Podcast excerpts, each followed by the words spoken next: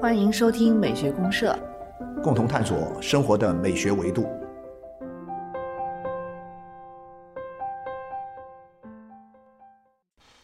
亲爱的听众朋友，大家好，我是生活美学观察家小明老师。我是可可老师，欢迎大家。欢迎大家。可老师，你看这个春天来了以后哈，我们这两期内容都聊了一些跟这个青春啊、呃哲学相关的内容。那跟青春有关的东西很多呀。比如说诗歌。啊，你想聊诗歌哈？对，上一节诗歌必须聊诗歌。上一次咱们聊哲学的时候，其实我就想到了诗歌。对，因为有一种说法叫诗歌和哲学是相通的。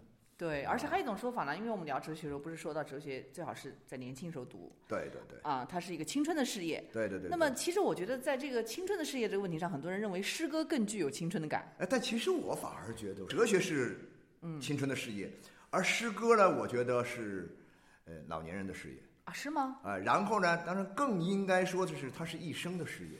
我们讲这个哲学的时候说，这个你要是年轻的时候没爱上哲学，你到老了爱了也没用了，你爱不上了，就错过了就错过了。嗯。但诗歌呢不太一样。嗯。诗歌呢，我觉得是越到老了，你就越能够明白诗的东西。诗里面的东西，你就能够理解那个诗性的东西。对对对对对，它不存在一个错过不错过的事情。对对。哎，您这个回答倒是让我挺意外的，因为通常我们讲诗歌不是都是激情飞扬啊，感觉到了，甚至有点疯狂啊。上了到了中年以后，就跟诗说拜拜了，是不是？对，那中年以后你带不动的感觉，你没有激情了。对对对，反正我我至少我现在的感觉上，我觉得我现在已经基本上差不多是老年状态。突然我发现我，哎呀，好家伙，我我比我年轻的时候还对诗歌有更爱诗歌，对更爱诗歌。而且我我发现近十来年，我到了这个中年以后啊，中年在走向老年的过程当中的时候呢，有一种什么强烈的感觉呢？我反而会觉得说，好家伙，很多以前都读不明白的诗，我都读不明白了。哦，您这样讲，我我我我好像也有一点这个感觉。有种感觉哈。对，因为有些诗确实年轻的时候不太读得懂。是啊。但是您呃，到一定的也不一定说非得老年，一定的人生经验以后，他积累到了一定的时候。对你再回头去看那诗，哎，你突然觉得好像。读出点意思来，就这个意思哈。对，所以咱们聊聊这个诗歌哈。对，就是说诗歌它不完全是一个青年人的事情，对，只是一个青春的事业。对对对，对它其实是我们可能终身都会需要的事业，一生的事业，对，毕生事业。咱们就聊聊这个哈。啊，那音乐的话呢？对，音乐选什么？音乐我就想到一个，就说，呃，写一个，还听一个这个贝多芬的啊，这个钢琴奏鸣曲第十七钢琴奏鸣曲是一首非常著名的，叫。暴风雨，暴风雨，对，暴风雨。这是根据那个莎士比亚的。对对对，是他看了这个莎士比亚的这个作品之后啊，嗯，看了这个剧本之后呢，然后呢有感而发写的这么一部作品。哦。然后那个莎士比亚那部作品呢，像是在莎士比亚的晚年写。比较晚写。啊，很晚写的。嗯。那么通常在讲到莎翁这个写暴风雨的时候呢，已经到了人生的晚期了。他在伦敦已经功成名就了，也挣得很。呃，然后呢，就对自己的人生啊。就要做一些总结，后面写的东西呢都带有这种倾向，嗯。啊，所以这暴风雨是这样样，事实上是他对自己的人生做的一个总结，但是是一个很诗性的总结，对对对，是是一个诗性的，他他创造了一个暴风雨的这样一个意象，嗯，这个暴风雨的意象呢，给人一种就是说啊，看上去表面上是暴风雨的这样一种狂热的。狂热的东西啊，狂躁的东西，但实际上里面呢充充满了一种智性的，啊，一种这个诗性的一种智慧在。哦，而且它里面是有内在秩序。对对对，而且这个东西很有意思啊，这里面很多这个叫什么呃格言金句啊，都写的很棒的，都是很哇像诗一样的。对啊，所以我理解这个 莎士比亚的语言真的是很强，太厉害了。所以说那，《暴风雨》这首钢琴奏鸣曲呢，其实在某种方面也传达了这样一种诗的感觉哈。我觉得就像一种人生之诗啊，是一首人生的诗一样的，就继承了莎翁的这个对对对对对暴风雨的诗性精神。对对对，然后又通过。这个钢琴来把它音乐来传达啊，对，我们就先来听一下它第一乐章开头这个啊。好的，好的，暴风雨啊，暴风雨。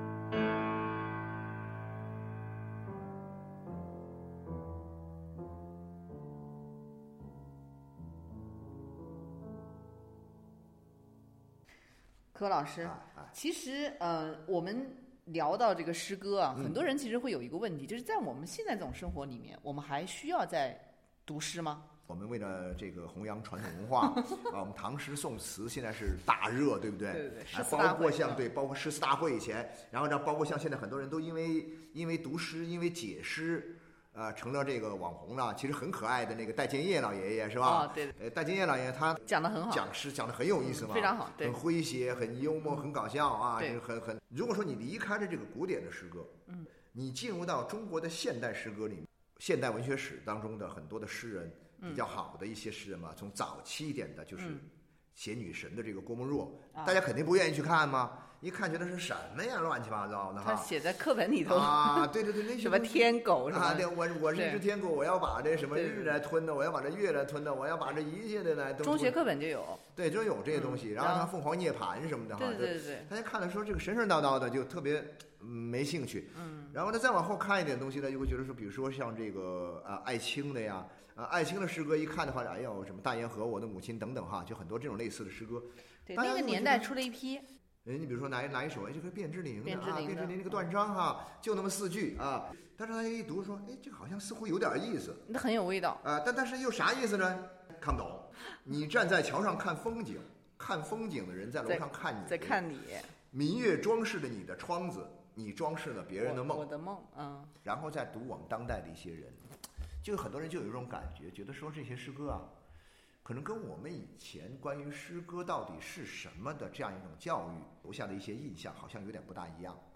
对中国现代诗，它其实跟中国传统的古体诗是非常不同的啊。因为孔子开始他就对诗歌，像《诗经》，他就说到他的一些功能嘛，什么性冠群怨啊，性冠群怨，对，就这些功能，你再套用到现代市场来看的话，你很多是都套不上，对，没办法，没办法说明。我也不用兴啊，这种手法哈，对对对对，无所谓关不关啊，我也不不写什么实际的生活场景啊，对对对对对，你透过我的诗歌，你也没法了解时代，了解什么什么东西，对对对，啊，群，我都一个人孤孤独在家。写诗也是跟群也没啥关系，怨嘛倒是有一点点关系哈，跟人发发牢骚什么的哈，呃，有点这意思，但是基本上是完全不是这个概念。对，而且到后面越来越走向内心。对对对。就是包括像我们像柯老师，您是经历了八十年代的一个诗歌热，就朦胧诗啊，朦胧诗啊，那时候典型是走向开始走向自我了。对对对对对对，就走向自我。虽然那个时候也有这个，你比如说。呃，像那个什么舒婷啊，呃，我那时候在厦门的时候，感到我在厦门读书是非常荣幸的一件事情，因为什么呢？因为厦门就有，呃，住在鼓浪屿就有当时最著名的诗人 舒婷啊，舒婷，我跟舒婷的直线距离可能。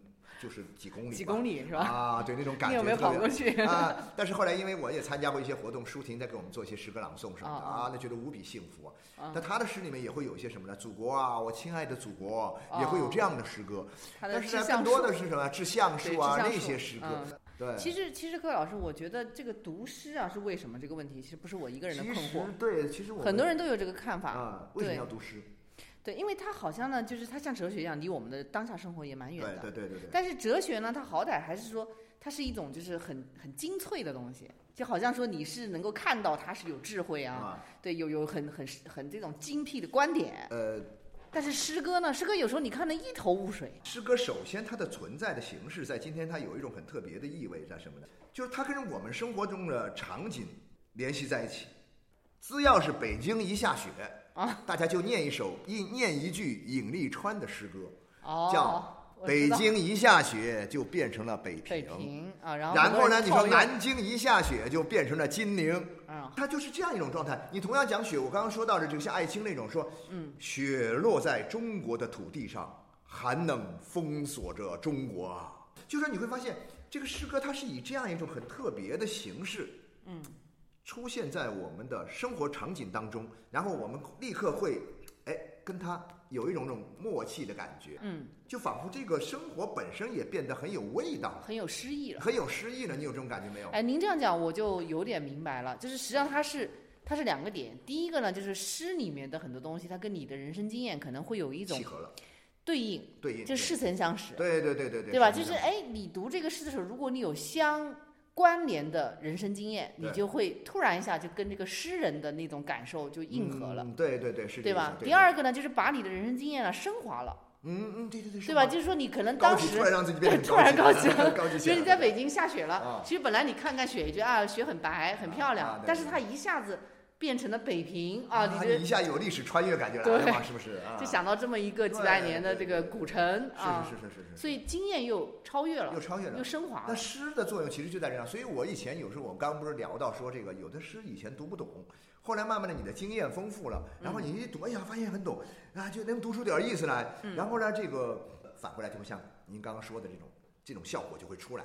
对对，这个我有一个感受是什么？就很多年前我有一个我的我在外面兼职就是那个《新周刊》的那个老总啊啊啊那个封新城啊，他以前也是个写诗的人，对八十年代据说还是这个西北王。但他以前写过一首诗，我后来读过他以前在八十年代的一首诗，叫《犯罪心理学》，特别有意思。啊，我是这么说的，我说这个犯罪心理学啊，我这样刚没找着这首诗，但是呢，这个诗很简单，基本上跟大白话一样啊，就那么七八十来行吧。嗯，他说什么呢？就是说，啊、你站在楼梯楼梯旁啊，什么什么过道上，以为有什么事情要发生，嗯，然而什么事情也没有发生。啊，于是你走到了那个楼梯拐角，你蹲下来，你心里想，这下总有什么事情要发生了，没了。然后就没了。就大概我念的不完整哈，肯定不准确哈，我我不是念的，我只是凭我的印象。嗯，这首诗我当时我最早看到的，我九十年代的时候看到了，我说这诗写什么呀，破破烂烂，一点意思都没有，又没有很华丽的这种词藻，词藻。也没有很很精彩的那种很又没亮的那种笔又没啊信又没有没，比如说他们又没有隐喻啊，没有里面又没有一个什么特别的警句什么的，又没意象，又没有意象啊，这什么诗啊？我就，但是呢，你看我这两年我反而会觉得说，哎呀，我突然我觉得这是特别有意思。嗯，它揭示了一种什么东西呢？就揭示了一种我觉得我们在生活中的某一种期待感的东西，一种对偶然性的一种期待，哦，不确定性的一种感知。我就会想起现在我们有很多人，比如说到了周末，我以前也干过。啊我周末的时候啊，其实我在家看书不挺好吗？啊我不，我要带着我的苹果笔记本电脑。啊，我要去哪里看书？你知道？我要去星巴克看。不会吧？真的啊，我真不骗你啊！我去星巴克，哎呀，拿一杯这个摩卡往那一放我想起了星巴克装逼指南。啊，对，然后呢，啪，苹果笔记本电脑一打开，戴上我的耳机，我就咔就装装模作作样样在这写点什么东西，然后我的眼睛时不时抬起来，东瞄瞄西瞄瞄，我突然一下子被带入到封印成这个犯罪心理学这首诗的情境当中你。在期待什么？我总觉得有什么事情要发生，但是一个上午过去了，啥事儿也没有发生。于是我呢，拿起电脑到旁边隔壁呢吃了一碗炒粉，然后呢下午再进来，我又换了一个位置。啊我总觉得说这下总有什么事情要发生了。啊，哎，这跟你的人生经验就契合了。对对对，然后他什么事情仍然没有发生，然后我就说了一句这样，我跟后来跟朋友说交流这首诗的时候，我就说，嗯看上去没有什么事情发生，对不对？嗯，其实所有的事情已经发生了，因为你已经在这喝了咖啡，你已经在这装逼装了一天，然后这一天，你不就已经发生了吗？您知道吗？我是这么来理解，就是说，然后这一切发生的东西，你总在期待一种偶然性的东西。因为我就会想起戴望舒的《雨巷》那首诗，你那个小哦小明老师，你肯定读过，这这是喜欢这首诗吧？对，一一个邂逅。啊，总期待着有一个偶遇，总期待着有一个邂逅，你总想逢着一个丁香般一样的撑着油纸伞的啊姑娘啊，对就这种感觉。所以最终他到底有没有碰到，包括你在星巴克有没有发生什么都不重要，都不重要，但是呢，就这个你的期待本身就是一个事件。就是一个很诗意的表对述。对对，你你这样的话呢，你这样一个很庸俗的行为，很庸俗吗？呃我觉得是有点庸俗哈，我自己有自我批评一下，我觉得有点，我觉得这样一个很庸俗的行为呢，最后就变成了一首，也像一首诗一样啊。对，生活就开始很有诗意了。对啊，你好 吧，我那天我也在想，我们总是以前总是在期待着一种哇，某个地方灵光乍现，出现一首好诗啊，有一种漂亮的什么什么形象出现，或者说期待我们有什么事情要发生的这种状态，其实是一样的。嗯嗯，我前两年的时候，我看见那个油管上面有一个视频，那个小视频其实不叫小视频，挺长的视频，有四十多分钟，啊，是第一视角、主观视角。嗯，他可能在头上这个架了一个摄像机，一个镜头，嗯，然后呢就在这个曼哈顿的雨天的街上拍的是吧？拍，就一直在那走，啊，就在街上走走走走，什么也没有，也没有配乐，也没有什么，就在那帮忙一个镜头一直往前走，一直往前走。他期待着什么？我一看我就欲罢不能，哦，我就跟着他一直走，然后我这个心态就什么？哎，到下一个街角会遇到什么呀？嗯，接下来他过马路，他又会发生什么事啊？然后又往那儿拐到那边去，他又如何？他一直走，他又会怎么怎么样？哎呀，对面那个来的人，他会不会跟他打招呼？你总在期待，总在想象，总在，但是呢，四十分钟全部看完了，嗯，什么事没发生？没发生。然后我最后我关掉这个视频之后，我总结了，我说什么都发生。你会不会有这种感觉？这就是你的一个状态。对，我觉得诗歌就是要揭示这种状态。就当然这只是其中的万分之一的状态当中的一种状态。但我觉得这是最重要的一个状态，就是最重要的一个我们为什么要去接近诗歌，为什么要去读诗的一个很重要、很内核的东西。对对对。因为你像这种冗长的这个重复而单调的生活里面，其实你如果没有一个这样的。超越或者升华的东西，你其实确实是会非常受不了的、疯掉的、崩溃的。对，非常的沉闷难受。比如说，你总琢磨着说，哎呀，那那个，哎，刚刚走进咖啡馆的那姑娘，她为什么不坐在我的旁边呢？就会想起，你就会想起那个叫什么？想起那个卡萨布兰卡那个电影里哈，那个那个谁说的？说，哎呀，世这世界上有这么多的咖啡馆，为什么你独独走进了我这间？看雪莱啊、拜伦他们那个时代的浪漫主义诗人，他也会抒情。很多。但是你在看浪漫主义抒情里面，你就会发现。拜伦的、雪莱的，他同样是浪漫派，他们跟这个华兹华斯的，就完全不是一回事。对对对。华兹华，你去读华兹华斯的那种，叫什么那种啊，那种丁登四旁那首长诗哈，嗯，极端的安静，嗯，极端的安静，极端的平和，嗯，但是呢，又充满了一种睿智的东西，对，自我反省的东西等等这类东西吧，就好多都在那个诗里面。当然，你不能说这个华兹华斯的。丁登四旁那就是这个诗歌，而而那个西风颂，雪莱的西风颂就不是，他们都是。对。但是呢，我们以前就误以为西风颂所有的诗歌都是西风颂那样横扫一切啊，摧枯拉朽的这种感觉。不，我觉得它主要是因为人生经验不同。没错，没错，没错。对，就好像说拜伦的经验，你跟华兹拉斯的肯定是不一样。不一样的。对，就是他的人生经验不同，他所以最终他对他的情感的表述，对他的一些这种。智慧的思考，就诗性的这种智慧嘛，他的思考会不同。所以说，我觉得我们首先应该排除一个什么呢？排除一个就是诗歌不是那么单一的、不能单一的、直不隆通的，在那里啊大喊大叫的去声嘶力竭的去抒发你的所谓的内心澎湃的这种情感，难以遏制的情感，不是这样的。啊，然后这是你把这一点排除之后呢，那么诗歌是什么呢？嗯，它是不是粗糙激情之外的所有的东西？啊，反而我觉得，我就觉得说，我就是对标这一个，我就不是他，对不是这种粗糙的激情，啊，狂暴的野性，这种它不是。反而就是这种所谓的这种激情饲养的东西，它很值得怀疑，对对吧？就很很值得去思考，他到底是不是诗歌啊？他就是口号啊，他是他是抽抽啊，他是那些东西，他不是诗。有一首这个扎加耶夫斯基的啊，扎加耶夫斯基的一首诗，他这个诗呢，你看他写的很很。很平很平静，但是特别有意思哈。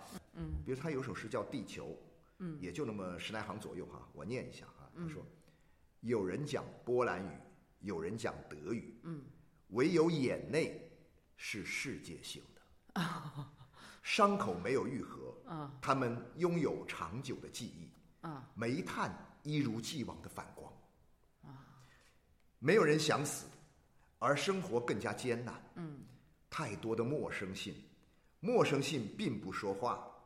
我们来到，仿佛游客带着行李箱，我们继续停留。嗯，我们不属于那个地球，而他胸怀宽广的接纳我们，他也接纳你。哦，就这样一首诗。哎呀，你看到，比如说我看到“唯有眼泪是世界性的”这样一句话的时候，这样一句诗的时候，我的眼泪都快掉出来。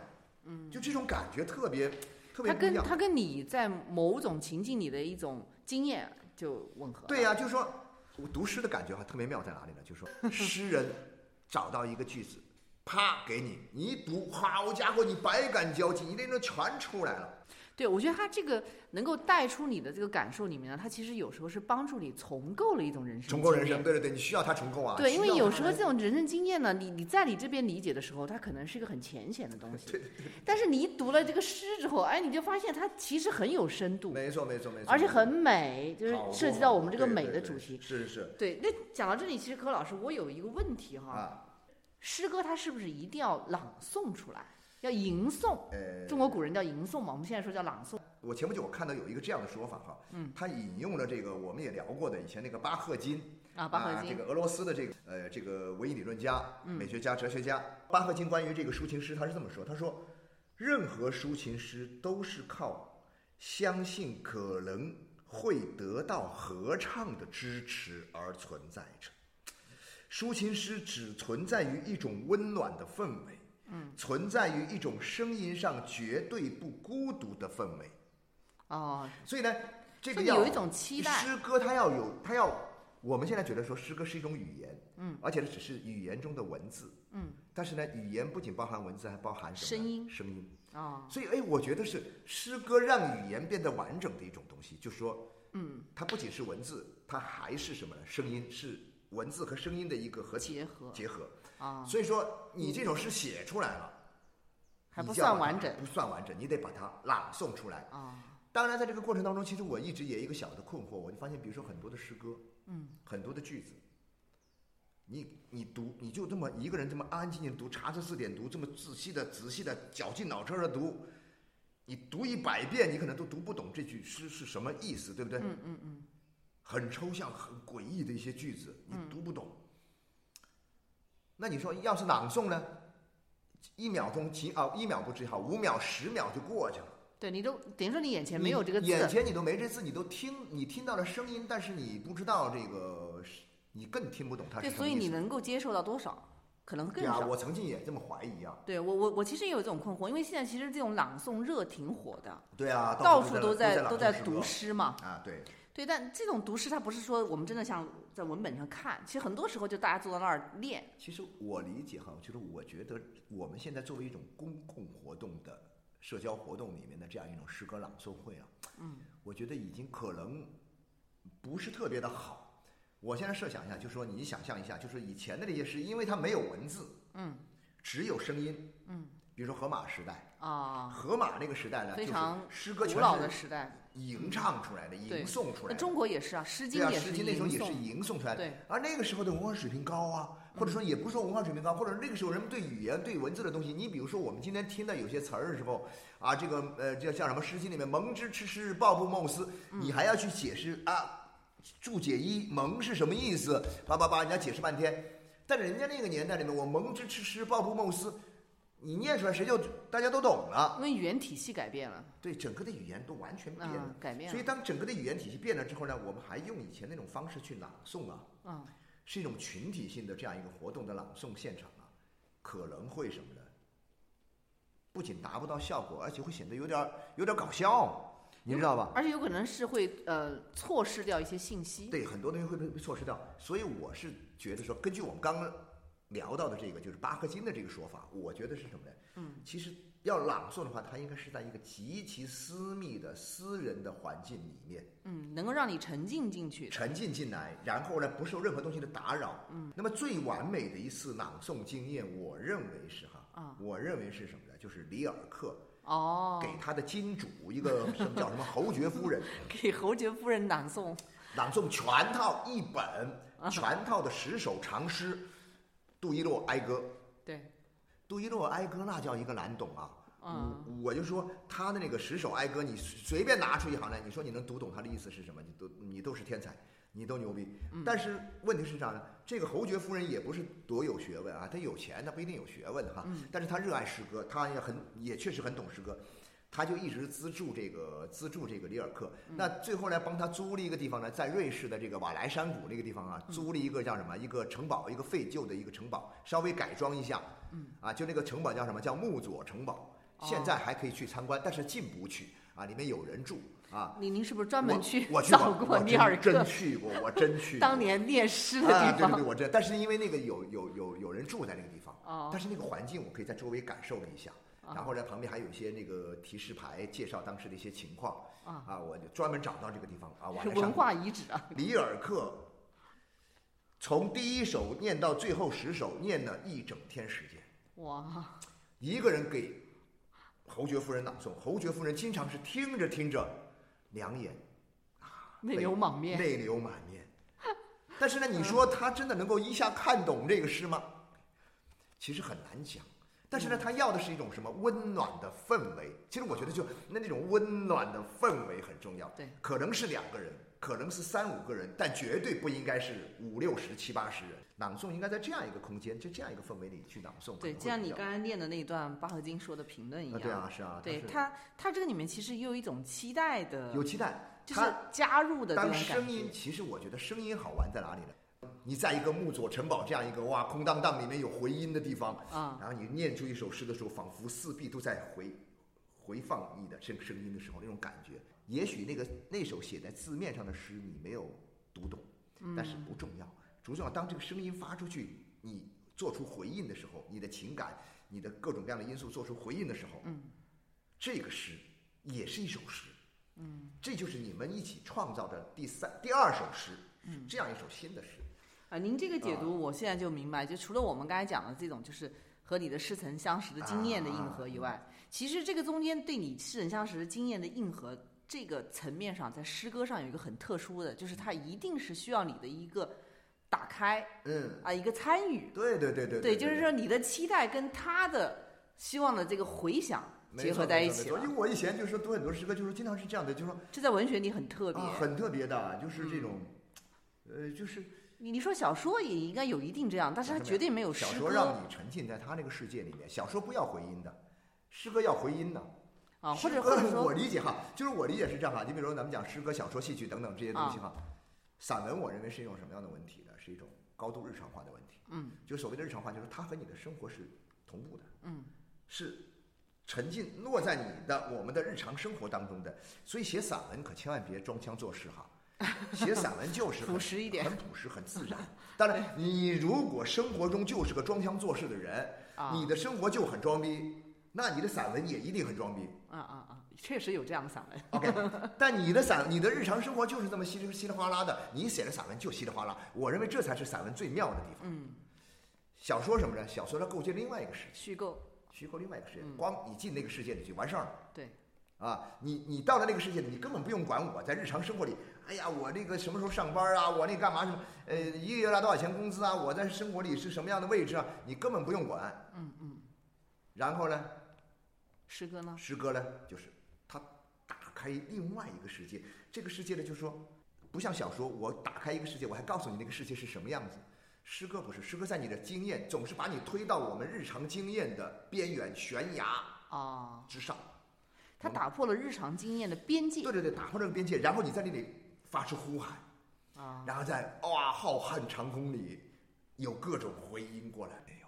他把你推向了一个你可能陌生的东西，对对。但是这个陌生东西又基于你熟悉的经验。没错没错，就跟你有关了。对，你还踩在这条边上，但是你已经到了悬崖边上了吗？对，就是说你你这些熟悉的经验你是有的，嗯。可是你为什么就没有有一天会想到它会让你这么陌生？对呀。所以这就会产生一种很奇特的现象。就回到你刚才聊到的小明老师，你刚刚聊到的说，他最后他会。重新去建构你的经验，建构人生经验，它会建构你的成为，所以呢，你到了这个边缘，你就会有一个更大的世界。嗯，所以这个这个重新建构人生经验，我觉得跟这个回响是有关系的。是有回响有关系的。对，就是它它需要一个回应呢。对啊，对啊，对啊。回应。那个时候，你们经常会讲起一个一个很有意思的东西，就是说，嗯，大家到了秋天就喜欢读这个谁的这个呃里尔克的那首这个秋秋日哈，主啊，是时候了，夏天盛极一时。把你的阴影置于日晷上，让风吹过牧场。哎呦，这种感觉，我们看着这句“让风吹过牧场”的感觉的时候，哇，我就感觉到我被风往吹到天上去那种感觉。然后让枝头最后的果实饱满，再给两天南方的好天气，催它们成熟，把最后的甘甜压进浓酒。此时，你看这句话很很厉害。谁此时没有房子，就不必建造；谁此时孤独，就永远孤独。啊，就醒来读书，写长长的信，在林荫道上不停的徘徊，落叶纷飞。哇，这时你说他抒情吗？抒根本就不抒情了。但是天哪，他不得了啊！他把我们推到了我们生存的一个边界上了。我觉得。嗯，它不是一种简单的就粗糙的抒情，绝不是的。对，就是很多这种诗歌的抒情性，它其实是跟我们的经验里面的感性成分没错，要契合。然后呢，他又让我们到了一个理性的一个思考思考当中。嗯，你就去琢磨，哎，为什么谁此时没有房子就不必建造？那我们日常经验想的是，谁此时没有房子，赶紧去买房子。对他突破了日常经验，他把一种什么东西，就是说，他把你的一种孤独啊、孤孤立无援的人的这种生存的一种孤立无援的状态，嗯，哇，以这种方式写出来了。谁此时孤独，就永远孤独。然后怎么办呢？写信吧，写诗嘛，对吧？你知道，那你就开始重，这就他就会重构你的经重验我觉得这很了不起。对，因为人生的所谓的价值、所谓的幸福和快乐、满足、美的这些体验，其实都在于同样的一个经验，但是你的解读是不同的。没错，没错，是。所以诗意赋予的就是 这是一种诗性的解读。所以这个里面它是这样，因为诗歌它对应的是人生经验的部分甚至它更多时候是帮助你重建或者升华你的经验。所以你如果口袋空空，比如啊说你在年龄太小的时候，你没有什么阅历、经验和沉淀的时候，你跟诗歌的这种对应性就会弱很多，就会弱嘛就换句话说，你就会读不懂你懂，就说诗歌发出的声音，你没法回应它，回应不了。回应不了。对，啊，那么也就是说，你还是要有了一些阅历、经验、沉淀，没错没错。你再来看这些，啊，那个就那个回应就嗡嗡嗡嗡的没完没了的啊，对，就能帮助你把这个经验的重构做好。没错没错没错，是。所以这是我们最后回到主题上来啊聊一下，那就是还是啊青春，就是对它是永远的青春啊，是永对，就远的青春不不仅仅是青春的事业，其实是是一生的事业啊，一生的一生终身。啊终身的事业，对对对对对对对。今天聊完，我们要去啊读诗了，啊呀，必须读诗，必须读诗。对对对啊 读一下尼尔克的。好哎，对对对，那我们就最后再听一下这个暴风雨的最后一个乐章的这个高潮的部分哈。我们来好的，好的，在这种暴风雨般的这个诗气诗意当中，诗信的这样一种喷发当中，我们结束我们今天的聊天啊。好，我们打破这个生活日常的边界，对对对对，对追求诗意的生活。OK OK，啊好，行行行，好，谢谢大家好谢谢大家哈，哎，再见，嗯。